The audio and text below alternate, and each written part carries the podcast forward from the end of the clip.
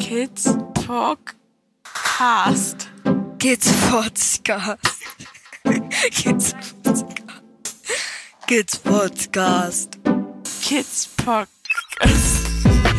Kids Podcast. Kids Podcast. Kid Podcast. So.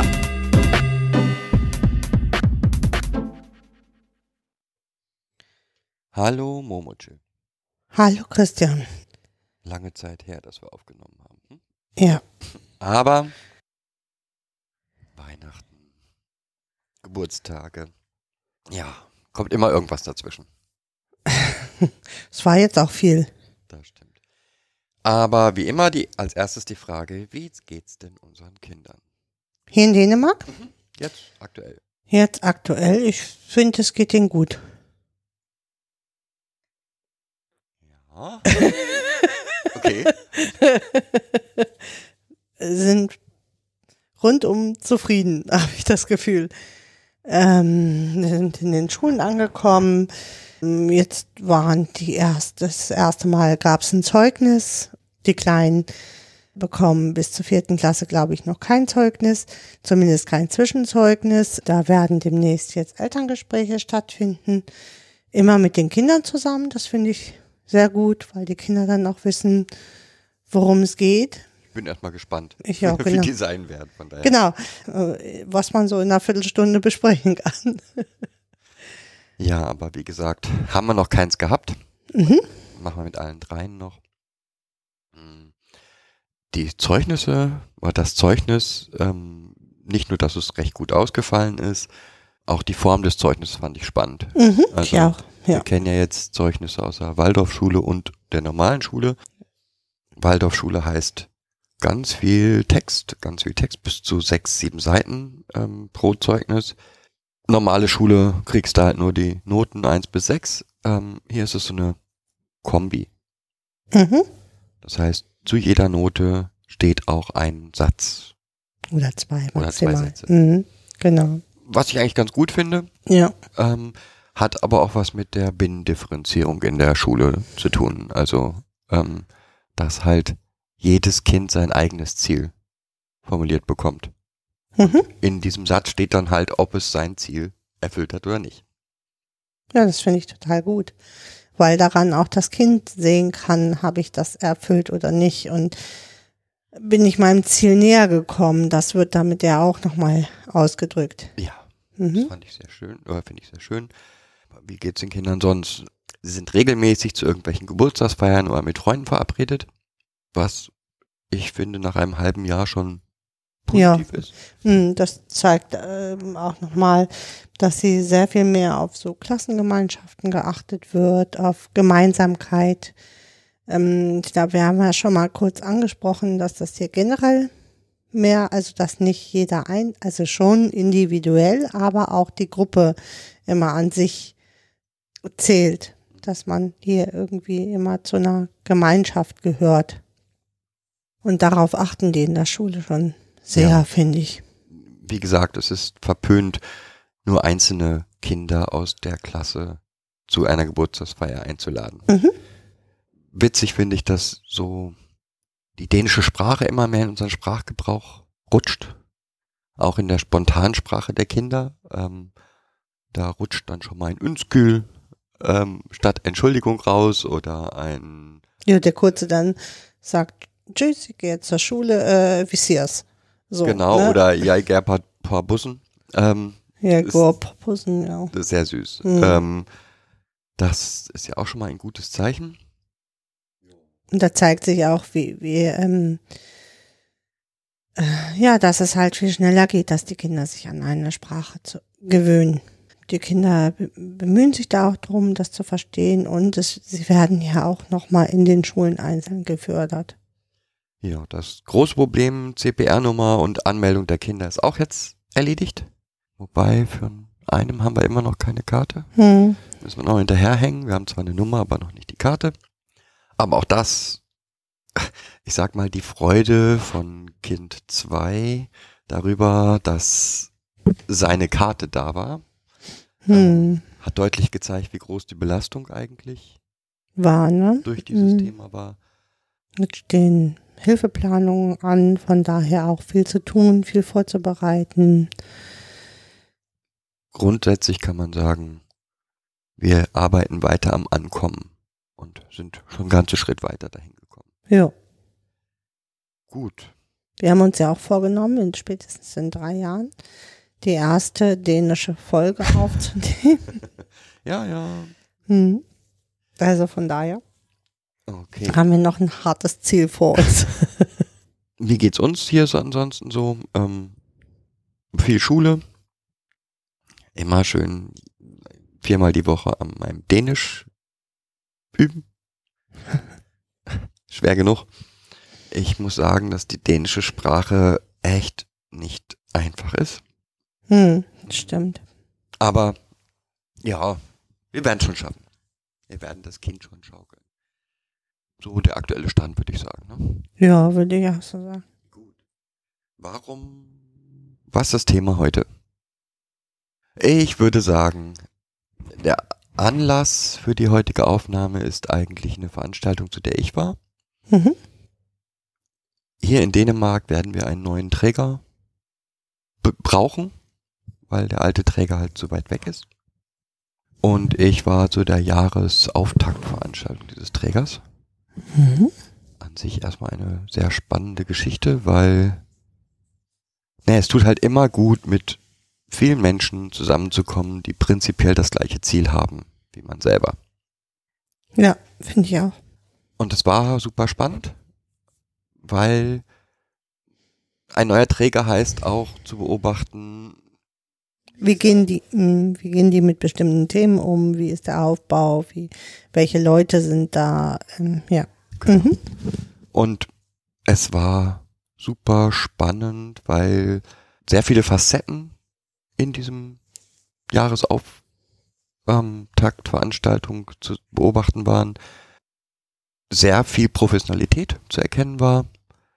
Und was ich sehr spannend fand, war, dass Themen, die bei anderen Trägern eher unter den Tisch fallen, ja, thematisiert wurden.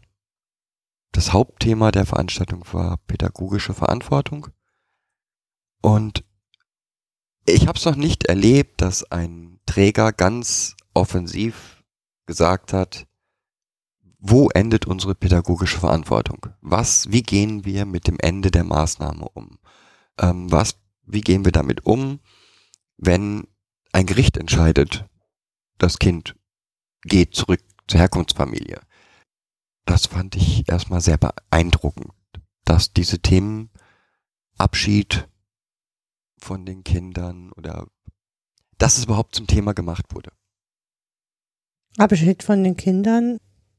Ja, dass, dass die Pädagogen ähm, auch ein Problem damit haben, dann sich zu verabschieden. Gerade wenn das Entscheidungen per Gericht sind. Und wie kann ich, wie kann ich in meiner Gruppe damit umgehen? Wie kann ich da mh, trotzdem ein, eine gute Überleitung schaffen in, in die Herkunftsfamilie zurück?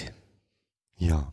Und diese Themen wurden eben, wie gesagt, nicht, das wurde nicht gelöst. Man kann das, Mhm. glaube ich, auch nicht lösen, Mhm. aber man, es zu besprechen ist schon wichtig, fand ich. Und so Haltungen zu sehen, ne? Dazu. Genau, und auch Mhm. unterschiedliche Haltungen zu sehen. Ähm, es waren halt einige dort, die diese Erfahrung schon gemacht haben und ähm, auch damit umzugehen oder sich erzählen zu lassen, wie war das denn für dich, hilft eine eigene Haltung dort zu finden. Mhm. Ja, also war super spannend. Ich fand auch die, die unterschiedlichen pädagogischen Konzepte, die dort zu erkennen waren, super spannend. Aber vielleicht machen wir da mal später was zu. Hoffe ich. Mhm. Ja, kann sein. Hoffe ich. Hoffst du? Ja, hoffe ich. Hm. Ähm, aber eine Sache ist mir dann doch negativ aufgefallen, sagen wir es Hm. mal so. Ist der wieder hochgekocht? Ja, weil es immer wieder negativ auffällt.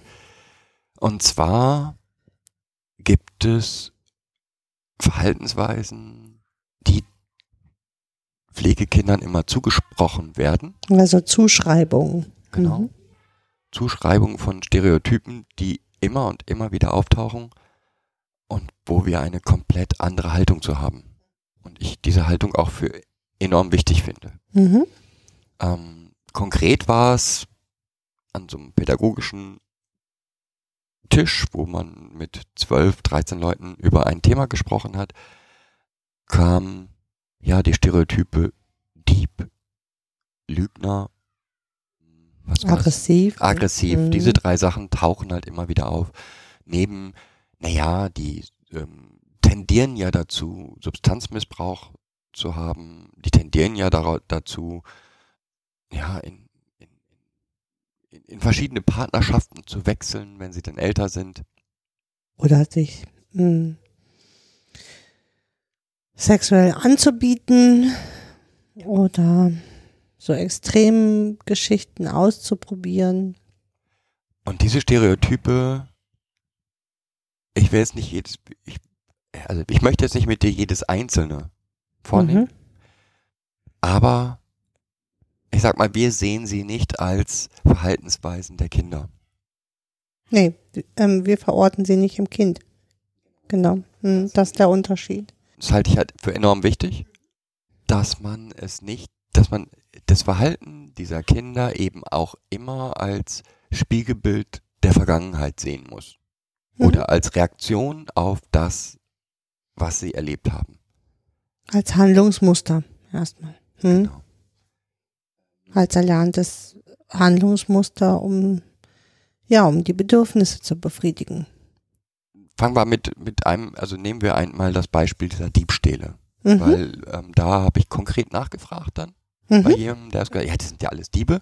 Sag, konkret, wo fällt es auf? Oder wo, wo machst du das dran fest? Mhm. Und es kam das klassische Beispiel Lebensmitteldiebstahl. Naja, die würden ja dann den ganzen Kühlschrank leer räumen. Passiert, ja. Und das hat mich sehr erschreckt. Deshalb, weil, ja, es passiert. Mhm. Es passiert auch bei uns. Obwohl nicht mehr. Mhm. Aber es, ist bei uns passiert. Wir haben ja, ähm, ja hier die, die, die Süßigkeiten-Trolle, die, egal wo man es hinpacken würde, ähm, sich eh einen Weg bahnen würden dahin. Für mich ist das aus, aufgrund von mehreren Seiten so schwierig. Fangen wir zum einen, fangen wir mit dem ersten an. Was mich dabei sehr betroffen gemacht hat, war die persönliche Betroffenheit der Pädagogen. Hm. Das Kind hat mich beklaut. Mhm.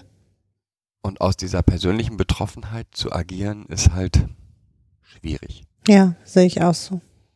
Ja, was fällt dir dazu ein? Was kann man dagegen tun, persönlich so betroffen zu sein? Den Blick wechseln. Also in dem Moment, wo ich ähm, erkenne, dass es halt, also es ist ja nicht gegen mich gerichtet, sondern es ist ein Grundbedürfnis, was das Kind sich befriedigt, nämlich versorgt zu sein. In dem Moment, wo ich ähm, das verstanden habe, dass das hier nicht darum geht, mich zu schädigen, also mir jetzt Sachen wegzunehmen, sondern das genau da eintüte, nämlich in die Biografie des Kindes, dass es wahrscheinlich äh, ähm, schwere Vernachlässigungsstrukturen erlebt hat und auch äh, zu wenig Essen und zu trinken hatte, kann ich es wieder, äh, kann ich es genau da eintüten, nämlich in die Biografie des Kindes und nicht mich, mich äh, persönlich betroffen fühlen.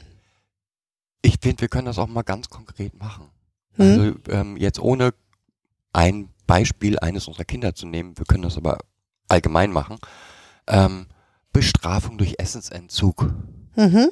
Ähm, da sprechen wir nicht davon, heute Abend gehst du ohne Essen ins Bett. sondern Nee. Da sprechen wir davon, du bekommst in der nächsten Woche nichts zu essen.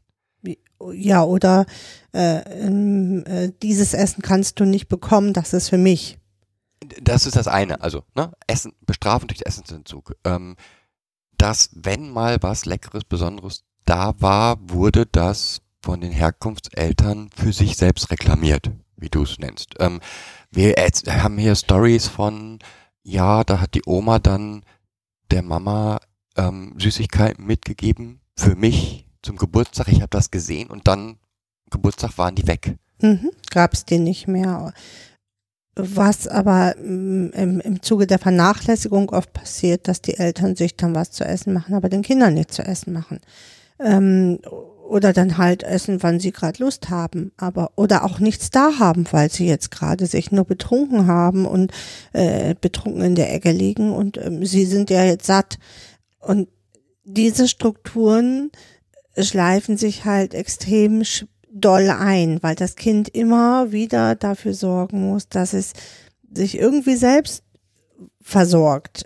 Und genau das tun die Kinder dann auch. Also ähm, jedes unserer Kinder kann berichten von einer Strategie des Hortens. Mhm. Ähm, unterschiedlich, je nach Alter kann man das, äh, können sie es auch gut erzählen. Ähm, ich denke da nur an, ja, und immer wenn es Nudeln gab, habe ich mir welche davon zur Seite gestellt, bei mir in den Schrank und nachts konnte ich die dann im Schrank heimlich essen, Mhm. wenn ich Hunger hatte. Genau. Solche Erfahrungen prägen einen Menschen. Und zwar auf lange Sicht. Das ist nicht etwas, das, und das ist genau das, wo wir immer ein Problem mit haben. Mhm. Es ist nicht so, dass nur weil ich jetzt einen gefüllten Kühlschrank habe ähm, und immer was zu essen kriege, diese Erfahrung weg ist. Mhm.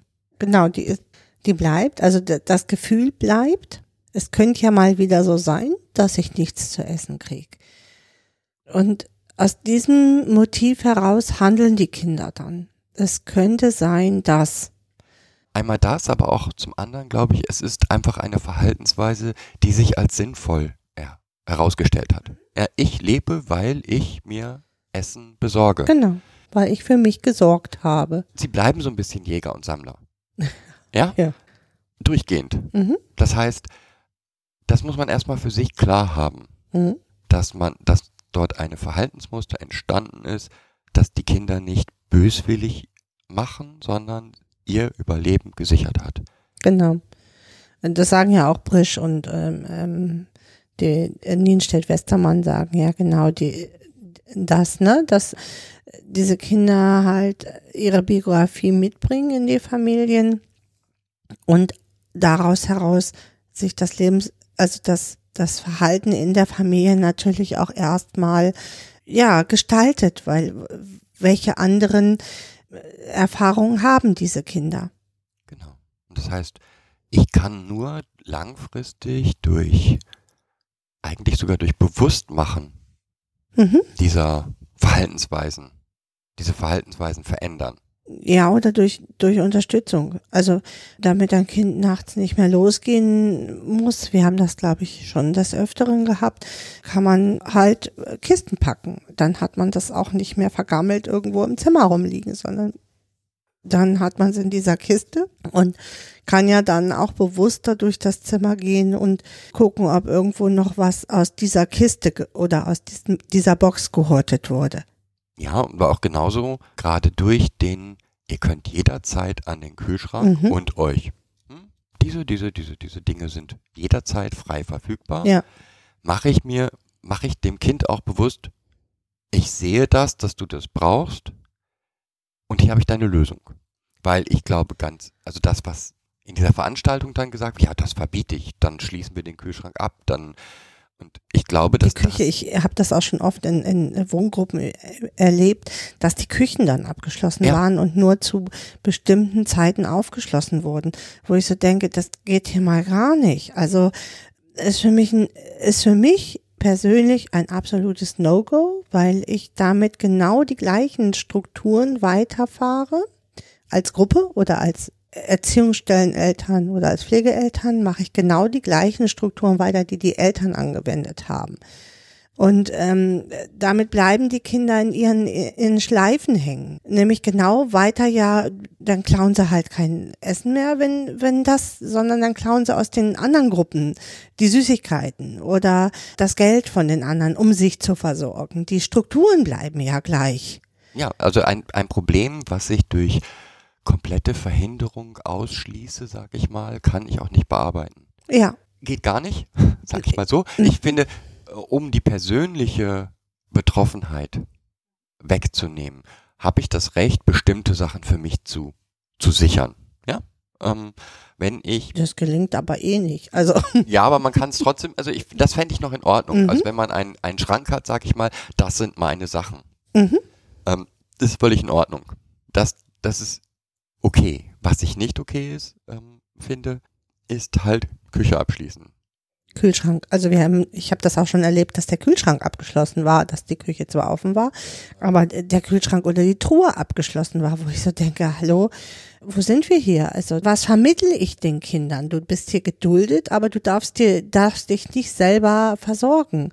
Und ähm, das macht man mit seinen eigenen Kindern ja auch nicht. Also ich, ich schließe ja auch nicht den Kühlschrank ab. Wir hatten Und nochmal, mir geht's auch darum, was für mich halt wichtig ist, indem ich Probleme komplett einfach verhindere, kann ich sie nicht bearbeiten. Das ist ein Ignorieren. Das ist ein Ignorieren des Problems. Und auch das in das, damit wird das Problem in das Kind verortet. Ne? Also das Kind ist ein Dieb. Und in dem Moment, wo ich es dort verorte, erkenne ich nicht mehr das, den wahren Hintergrund des Problems. Ein Teil der Lösung meiner Meinung nach des Problems ist doch hier wieder, ja, du magst den Aus, äh, Ausdruck Psychoedukation nicht so sehr, aber genau da fängt es eigentlich an. Hm. Weil es ist häufig so, dass die Kinder sich des Verhaltens auch nicht bewusst sind. Also sie, sie spüren diesen Drang, jetzt muss ich nachts losgehen und was Süßes oder irgendwas ähm, ergattern, aber man muss mit ihnen auch daran arbeiten, A, ist das denn sinnvolles Verhalten? B, wo kommt denn dein Verhalten her? Und C, was brauchst du von uns, damit, damit du dieses Verhalten erstmal sehen kannst? Es hat wirklich ja gut funktioniert mit den Kindern, erstmal zu erklären, okay, wenn du jetzt so einen Hunger immer hast, dann packen wir nachts eine Kiste. Das war so der erste Schritt. Und über diese Kiste erstmal zu eruieren, wann taucht das dann auf? Wann genau brauchst du das denn? Was ist, ist denn dann da, dass du das jetzt brauchst? Und, und daran lernen die Kinder halt auch, sich selber zu hinterfragen und äh, überhaupt ein Gespür dafür zu kriegen, ist das jetzt notwendig oder ist es nicht notwendig? Brauche ich dieses alte Verhalten noch oder kann ich dieses alte Verhalten, wir sagen das immer, in die Wüste schicken? Weil nur wenn ich das Problem akzeptiert habe oder diesen, ich, ja, diesenjenigen, der mich steuert oder das Verhalten, was mich da steuert, kann ich, wenn ich verstanden habe, kann ich diesen, diesen, diesen Teil des Verhaltens auch in die Wüste schicken. Kann sagen, ist das hier überhaupt nicht mehr notwendig. Und im Zentrum steht, dass das Kind dieses Verhalten nur ändern kann. Ich kann nichts an diesem Verhalten verändern. Das heißt, nur Genau. das Kind kann verstehen und für sich selber entscheiden, ich kämpfe dagegen an oder nicht. Mhm. Oder ich tue was dagegen. Genau. Und ähm, dazu braucht das Kind halt Unterstützung. Das ist genau mein Job. Es Mhm. dabei zu unterstützen. Das ist genau der Job als Päda- Pädagoge da, zu, zu unterstützen und mit dem Kind auf die Spurensuche gehen und ähm, mit ihm auf die Arbeit gehen.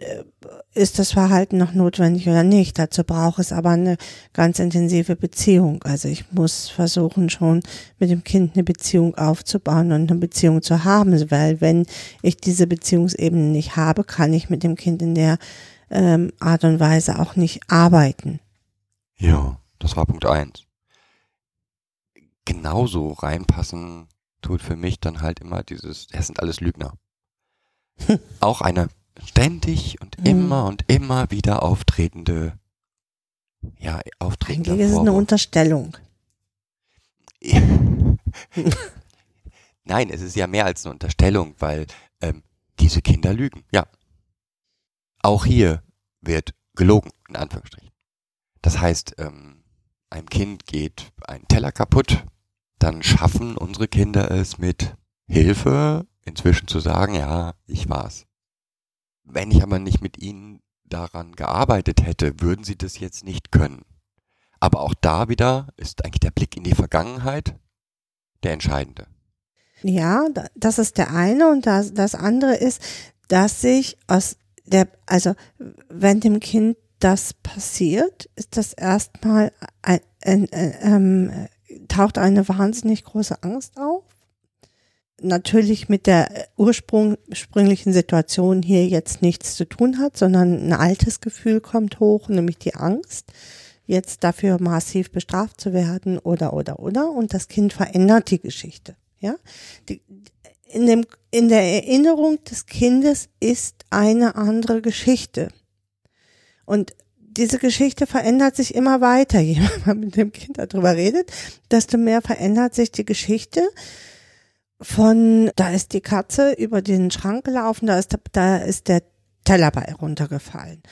Ich habe am Tisch gesessen, dann kam die Katze, dann wollte ich die Katze runternehmen und dabei ist der Teller runtergefallen. Also diese Geschichte verändert sich halt auch im Gedächtnis des Kindes. Es versucht, diese negativen Gefühle abzuspalten und wegzudrängen und muss sich darum herum eine positive Geschichte bauen, wo es selber ja geschützt ist.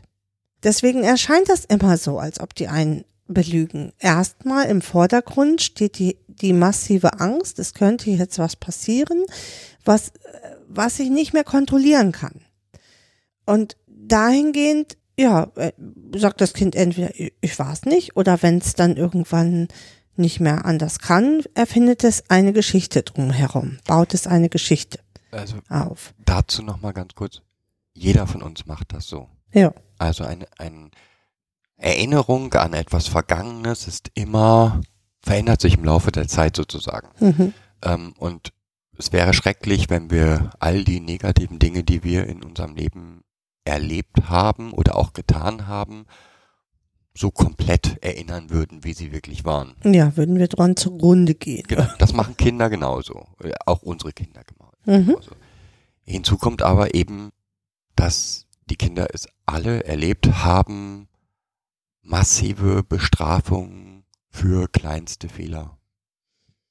Oder nicht wussten, ob es jetzt bestraft wird oder nicht. Also eine ständig, in einer ständigen Unsicherheit waren, weil es kein differenziertes ähm, Erziehungsmuster gab, sondern ähm, irgendein Handeln, je nachdem, wie gerade die Laune war oder die Stimmung war oder wie betrunken Papa oder Mama waren, äh, wie zugedonnert die mit Drogen waren, äh, was auch immer da so an, an Geschichte hintersteht. Auch ein Kind, das an der psychotischen Familie oder wo der Vater oder Mutter psychisch krank sind, bringt halt seine Biografie mit aus Angst und Unverständnis von den Eltern. Genau. Das heißt, woran man eigentlich oder was ich für mich als mein Ziel ansehe mit den Kindern, ist eigentlich in erster Linie erstmal Mut. Gut. Ja. Hm. Nur aus, der, aus dem Mut heraus, dass ich sagen kann, ja, ist mir passiert, ich habe einen Fehler gemacht, kann man gemeinsam daran Entlastung auch, ne? Entlastung Also bringen. Genau. Wir haben das ja gerade im Schokoladenbereich, weil es ähm, Löcher gibt, die von außen oder über Beziehung oder Liebe nicht zu stopfen sind. Ähm, haben wir hier irgendwann sind so viele Süßigkeiten verschwunden, dass wir hier eine ganze Bande Trolle hatten, die diese Süßigkeiten ge geklaut und gegessen haben. Das bringt dem Kind Entlastung, weil ähm, selbst wenn es weiß, dass dieser Troll ihm selber auch gehört, ja, also das ist schon der Troll des Kindes, der dann losgeht oder die Trolle des Kindes, die Gruppe Trolle. Aber in dem Moment kann es halt sagen, äh, ich konnte nicht bändigen den Troll. Ja, ich konnte diesen Troll heute Nacht nicht bändigen. Der musste unbedingt losgehen und diese Süßigkeiten essen oder ähm, das Eis aufessen oder ja, das Getränk trinken. Dann ist es in dem Moment kann das Kind über das, was passiert ist, sprechen, weil es in den Troll gepackt ist. Ja.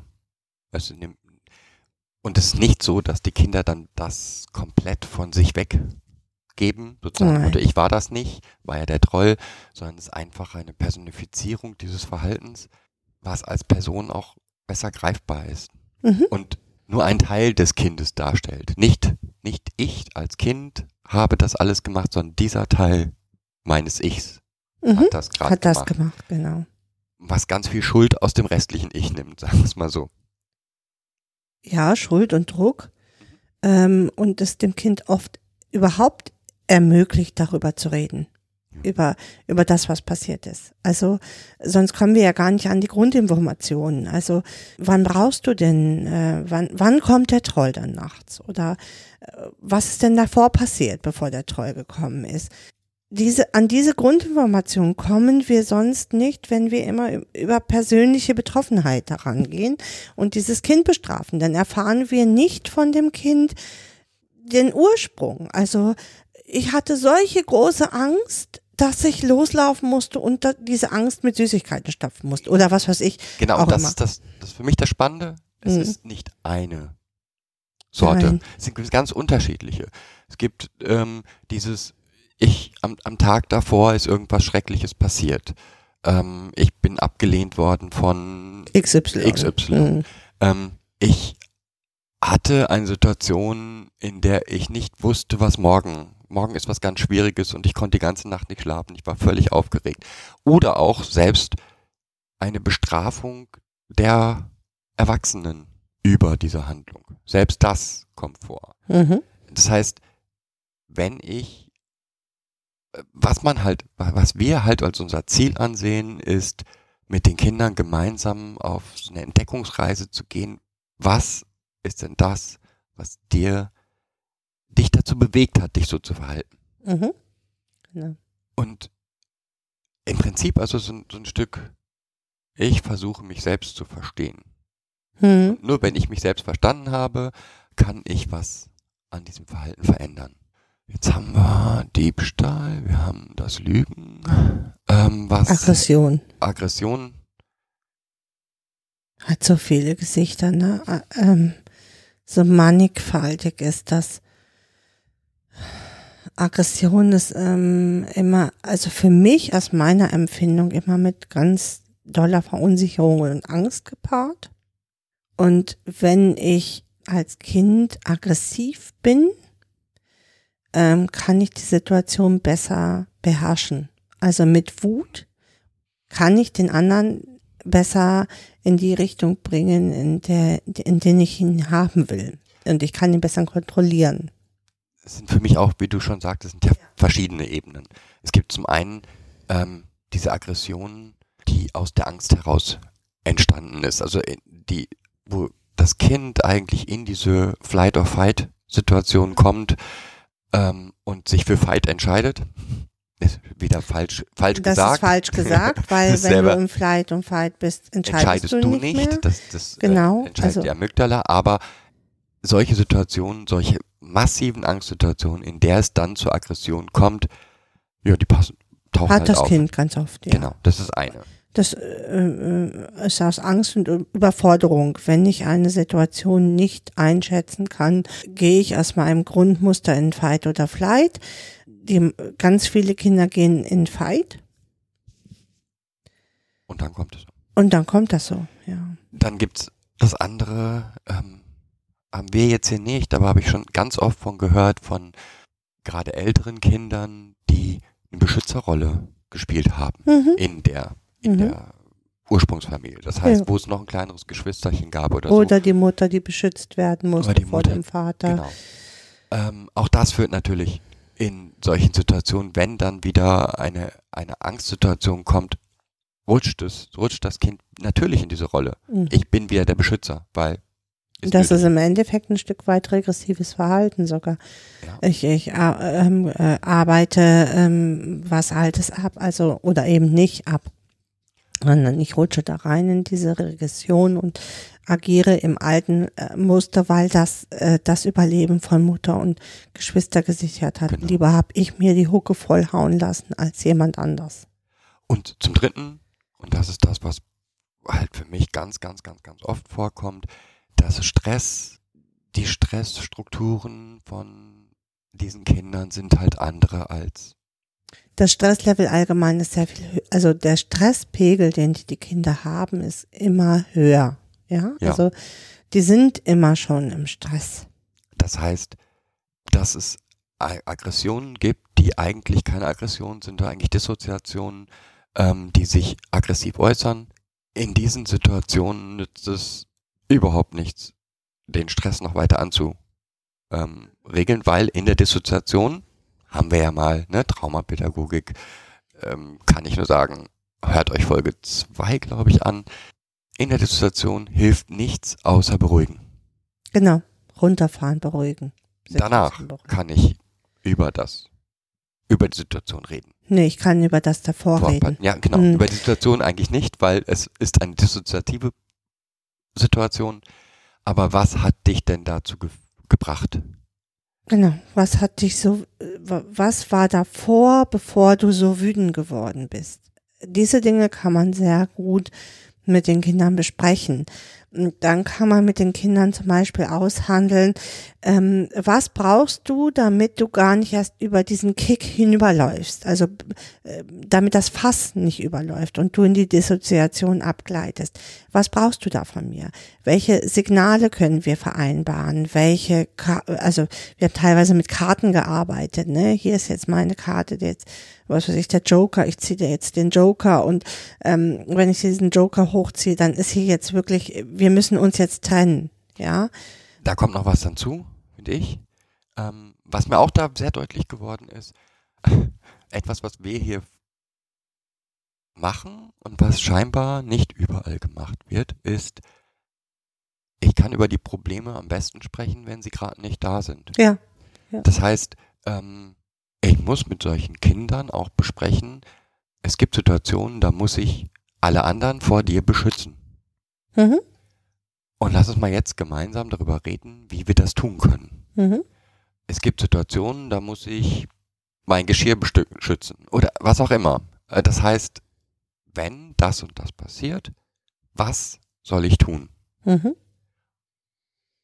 Wir haben ja auch, äh, wir sprechen auch darüber, wenn jetzt andere, die anderen Kinder in Gefahr sind, muss ich dich festhalten? Wie, lass uns das jetzt mal üben, ähm, wie ich dich dann festhalten kann, wie das für dich ähm, äh, kein Übergriff ist. Also, weil die Kinder sonst immer wieder und immer wieder und immer wieder Übergriffe erleben, auch von Erziehern und Pädagogen, die dann halten müssen, um andere zu schützen oder das Kind auch zu schützen. Und ähm, ich kann mit dem Kind sehr gut aushandeln oder auch vorab üben in Situationen, wo kein Stress ist. Jetzt, äh, wenn so ein Stress ist, müssen wir das und das und das tun.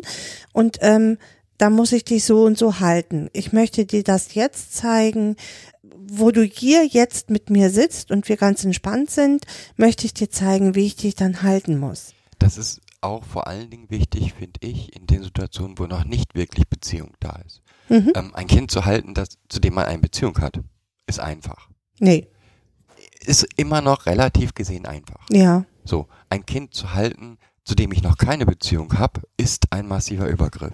Und wie gesagt, gerade mit den Kindern kann man und muss man eigentlich in den Situationen, wo alles gut ist, besprechen, was passiert, wenn es mal nicht gut ist. ja, Und das, was ich halt viel erlebe, ist, dass diese Dinge nicht angesprochen werden, Ja. weil ist ja gerade nicht so. ja. Aber das lässt sich halt in ruhiger Situation viel besser besprechen, als wenn ich dann auch noch versuche, dem Kind zu erzählen, was ich jetzt mache, wo es sowieso schon gerade auf einem hohen Stresslevel ist und eigentlich ja gar nicht zuhören kann. Und ich ihm jetzt sage, jetzt, wenn du jetzt nicht aufhörst, dann muss ich aber, hört das Kind ja in dem Moment gar nicht mehr. Und ähm, von daher müssen beide Beteiligten auch lernen, also sowohl der Erzieher oder Betreuer oder Familie, wann ist äh, am Verhalten des Kindes oder an Signalen des Kindes, äh, wann ist der Punkt überschritten, wo es mich jetzt gar nicht mehr hören kann und wann kann ich das Kind noch erreichen oder den Jugendlichen noch erreichen. Weil, wie gesagt, wenn das Kind in einer absoluten ja, äh, äh, Regression oder in einer ähm, einer Dissoziation ist, dann brauche ich keine Diskussionen äh, zu versuchen oder zu sagen, du sollst das jetzt aufhören, weil das kann es dann nicht stoppen. Genau. Ich sag mal, all die anderen Geschichten, die da noch vorkamen, die immer wieder auftauchen, Ja. wie ähm, Drogenmissbrauch. Drogenmissbrauch, Sexualität, sollten wir vielleicht mal ein anderes Mal nehmen? Finde Ja. Ich als separates Thema gut. Ja, da finde ich die, ähm, ist ein separates Thema, da finde ich aber auch die Untersuchungen nicht gut genug dazu. Da gibt es ja immer dann, ja, Komorbiditäten, ähm, Co-Strukturen, die dort sind, äh, die aber auch wieder direkt schon vorab in das Kind äh, projiziert werden, also äh, hineinprojiziert werden, weil Das wird so kommen. Genau, das wird generell ja so kommen. Äh, ja, okay, es wird auch generell so kommen, dass jeder Mensch stirbt. Das ist auch Fakt. Aber wenn ich jetzt schon in ein zwölfjähriges Kind oder 13, 14, 15, 16-jähriges Kind, Jugendlicher, von Anfang an, wenn er gar keine Chance hat, sich auch auszuprobieren, klar müssen diese Kinder sich auch ausprobieren. Das ist nochmal ein gesondertes Thema. Ja, man sollte man nochmal gesondert ähm, betrachten, weil ich glaube, dass da verschiedene Faktoren eigentlich eine Rolle spielen, ähm, die man sich so separat angucken müsste, weil da geht's um Selbstwert, da geht's um Wahrnehmung, ganz viel Wahrnehmung, um die eigene Wahrnehmung, Wahrnehmung. auch. Eigene Wahrnehmung, Wahrnehmung von Gefühlen, der eigenen, sich selber spüren, ähm, die Grenzen, die eigenen Grenzen spüren. Da geht es um, um ganz viele Dinge in, im Bereich von Wahrnehmung und Selbstwert. Okay, haben wir denn zu denen diesen Vorwürfen, diese Kinder sind aggressiv, Diebe, Lügner, Lügner? Gibt's da noch einen massiven, der immer wieder auftaucht? Ich überlege gerade, mir fällt jetzt keiner mehr ein. Das sind so diese drei Dinger, die einem immer entgegengeworfen werden. Ja, äh, es gibt noch was, ähm, so wegläufiges Verhalten, Mhm. ähm, was immer wieder auftaucht. Das Kind kommt dann nicht von der Schule nach Hause, das Kind ähm, läuft äh, in Angstsituationen weg. Also in Situationen, was weiß ich, hat eine schlechte Note geschrieben, kommt nicht wieder. Oder generell äh, ist immer umtriebig und ähm, wegläufig, immer auf dem Sprung. Das ist noch so ein Thema, was ähm, oft auftaucht einfach. Auch da wieder kann es natürlich einfach ein Fight or Flight sein. Mhm, Ja? Also auf jeden Fall. die Entscheidung Flight ist halt keine Entscheidung, die das Kind trifft. Das muss man nochmal für sich ganz klar haben. Weder die Entscheidung zum Kampf noch die Entscheidung zur Flucht wird bewusst vom Kind getroffen, sondern der Stresslevel ist so hoch, dass es sich, dass es dann dazu kommt. Dass es in dieses Notfallprogramm läuft und dann äh, läuft es halt weg. Und äh, das können so mannigfaltige äh, Ausprägungen haben, also so viele Triggerpunkte auch haben, dass das vielleicht erstmal, dass man das vielleicht erstmal auch als, als Teil des Kindes akzeptieren muss. Es läuft dann halt weg. Ja. So. Klar ist das auch immer gefährlich. Wegläufiges Verhalten ist gerade im Kleinkind oder Schulalter natürlich immer auch gefährlich, weil die Kinder oft nicht sich zeitlich, örtlich orientieren können. Es kommt oft noch mit dazu in diesen Dissoziationen, dass sie überhaupt nicht orientiert sind und dann natürlich irgendwo wieder äh, zu sich kommen in dieser Flucht und gar nicht mehr wissen, wo sie sind. Umso wichtiger, dass man das mit den, mit den Kindern bespricht. Also was kannst du denn tun, wenn? Das ist das Allerwichtigste erstmal. Mm, Also für, für diese Kinder finde ich immer wichtig, dass sie äh, ein Telefon haben. Egal wie, also jetzt, wenn sie zwei sind, natürlich nicht, aber wenn sie die zahlen können und, und telefonieren können, das kann ich auch früh mit denen üben, dass sie sich verständigen können, dass ich da eine Nummer ein, einprogrammiere, wo ich dann direkt erreichbar bin, dass, ja, das, ähm, Ähm, einmal das und auch das, so blöd wie es ist, ähm, ein Zettel mit ich wohne, ich heiße, ich bin. Klingt vielleicht jetzt ein bisschen bei, bei acht, neunjährigen Kindern ein bisschen übertrieben, aber nochmal, diese Kinder kommen dann teilweise aus einer Dissoziation raus. Also von einer Dissoziation in ein völlig, in eine weitere Stresssituation, wo sie diese, äh, wo sie diese Dinge wie, wie, ähm, wo wohne ich jetzt, äh, wie alt bin ich, wo wohne ich, wie heißen meine Eltern, wie ist die Telefonnummer, äh, völlig überfordert sind und das überhaupt nicht sagen können. Also wenn sie überhaupt dann reden können, also sie tauchen irgendwo wieder auf, das ist wie, wie eine Zeitreise zu machen. Also ich starte in, in Celle und äh, befinde mich plötzlich in Uruguay ähm, und da soll ich mich jetzt äh, zurechtfinden und das, das wird nicht gelingen. Also komme ich in Uruguay an und bin im nächsten Stress. Und äh, wenn ich jetzt nicht gleich wieder abtauchen will, dann brauche ich brauche ich bestimmte Dinge, okay, was haben wir besprochen, wenn sowas passiert für mich?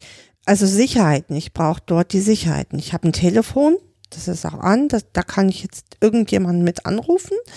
Ich kann mich jetzt nicht erinnern, wie ich heiße und wo ich herkomme und wer meine Eltern sind. Aber ich habe diese Telefonnummer und ich habe, wenn ich jetzt gerade überhaupt nicht, auch nicht handeln kann, irgendwo diesen Zettel, äh, wir haben uns angewöhnt, solche ähm, eingeschweißten Papiere zu haben. Also so ähm, Laminierte. laminierte, Wie so Visitenkarten. wie so Visitenkarten, genau, die hat jedes Kind mehrfach überall stecken. Und dann, äh, ja, dann hat es auch eine Sicherheit hier, äh, da. Ich, ich brauche nur noch diese Karte rausholen und da steht alles Wichtige drauf. Wie ich heiße, wo ich herkomme, äh, wie die Telefonnummer meiner Eltern ist. So. Und auch wieder, das ist etwas, was man vorbereiten kann, am besten, bevor es au- auftaucht. Ähm, oder in Phasen der Ruhe kann ich mit dem Kind so etwas besprechen. Da werde ich äh, Phasen der Unruhe gehabt haben, mindestens eine. Komme ich da nicht drauf, das stimmt. sonst komme ich da nicht drauf. Äh, oft ist es in diesen ähm, Phasen, sich zu überlegen, was sind die Ruhequellen des Kindes gewesen, wo konnte das Kind sich am meisten entspannen, weil die Kinder oft diese, ähm, diese Plätze aufsuchen. Also ein Kind mitten auf einer Bank, auf einem Feld so wiederzufinden zum Beispiel, ähm, fällt mir dabei ein. Ja, ähm, Ja, wenn man weiß, das ist der Ort, wo das Kind sich wirklich entspannen konnte, wird man es da auch vielleicht finden. genau. Sicher. und sonst so bestimmte Dinge halt abzulaufen, wo ich in, in letzter Zeit mit dem Kind war, sich zu erinnern, was haben wir als letztes gemacht, wo sind wir lang gelaufen, was hat, hm? Also, aber wir hatten jetzt das Glück, dass das nie massiv war. Also es Mhm. kam, kam zu solchen Situationen, aber nicht so massiv. Ich kann mir schon vorstellen, dass dann, wenn man das massiv immer wieder erlebt, dass das sehr hart ist. Aber ich glaube, dass da, wie gesagt, ähm, wie bei dem Lügen und bei allem anderen auch, ähm, gemeinsam mit dem Kind daran arbeiten, was kann, was, wie kann ich dir helfen, dass A, das nicht passiert und B, Mhm. wenn es passiert, dass du einen Weg zurückfindest. Und das sind eigentlich immer unsere Standardlösungen. was brauchst du? Was brauchst du? Unsere grundsätzliche Frage, was brauchst du, damit das und das und das jetzt anders laufen kann oder damit das nicht wieder auftaucht jetzt erstmal. Okay. Ich glaube, dann haben wir diese bösen Vorwürfe, die da immer wieder auftreten, glaube ich, alle abgearbeitet. ja. Ähm, wie gesagt, im konkreten Fall ist es jedes Mal anstrengend und auch jedes Mal schwer. Das ist noch eine Sache, die man vielleicht allen mitgeben sollte. Das klingt immer so, wir machen das so und so, das klingt immer so souverän. Pathetisch, ne? Hm. Nee, so souverän. Ja, ist es gar nicht. genau.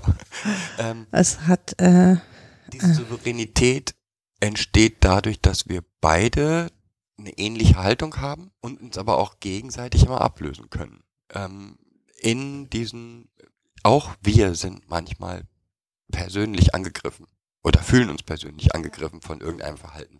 Und das ist halt wichtig, das A zu reflektieren und B in dem Moment jemanden zu haben, der einen aus der Patsche hilft und sagt, äh, ich glaube, jetzt bin ich mal gerade dran. Du gehst jetzt mal ja, und das, das hat man halt nicht immer, ne? Also es gibt ja nicht beide, äh, nicht immer beide ähm, betreuen die Kinder. Oft ist es einer, der die Kinder betreut und einer geht arbeiten. Bei uns ist es ja auch so, aber trotzdem haben wir eine gleiche Grundhaltung. Äh, Da auch jemanden zu finden, der einen da entlastet und der einem das sagen darf und mit dem man es auch reflektieren kann, ist sehr wichtig. Deswegen ist, äh, finde ich immer, wenn man dieses Gegenüber jetzt nicht hat. Also wir beide äh, können ja ein Stück weit äh, uns selber ja, supervisieren oder so, ein Stück weit. Wenn ich das nicht habe, ist es immer gut, sich noch ein, ähm, ja, alle zwei Monate oder so, so ein Supervisor oder so eine Supervision zu suchen, dem ich genau solche Fälle besprechen kann, wo ich mich selber persönlich angegriffen fühle. Okay. Haben wir die, das Thema? Ich denke schon. Dann möchte ich euch danken fürs Zuhören. nächste Folge wird sicherlich viel, viel eher sein. Wir werden uns bemühen, wir versuchen, die einmonatlich, eine Folge pro Monat hinzukriegen. Okay, heute sprechen wir nicht nochmal über Angst. Das wird eine eigene Serie. Das wird eine eigene Folge, ganz komplett nur über Angst und wie Angst sich auswirkt. Okay. Ich wünsche euch viel Spaß oder herzlichen Dank fürs Zuhören und Und tschüss. bis zum nächsten Mal. Tschüss.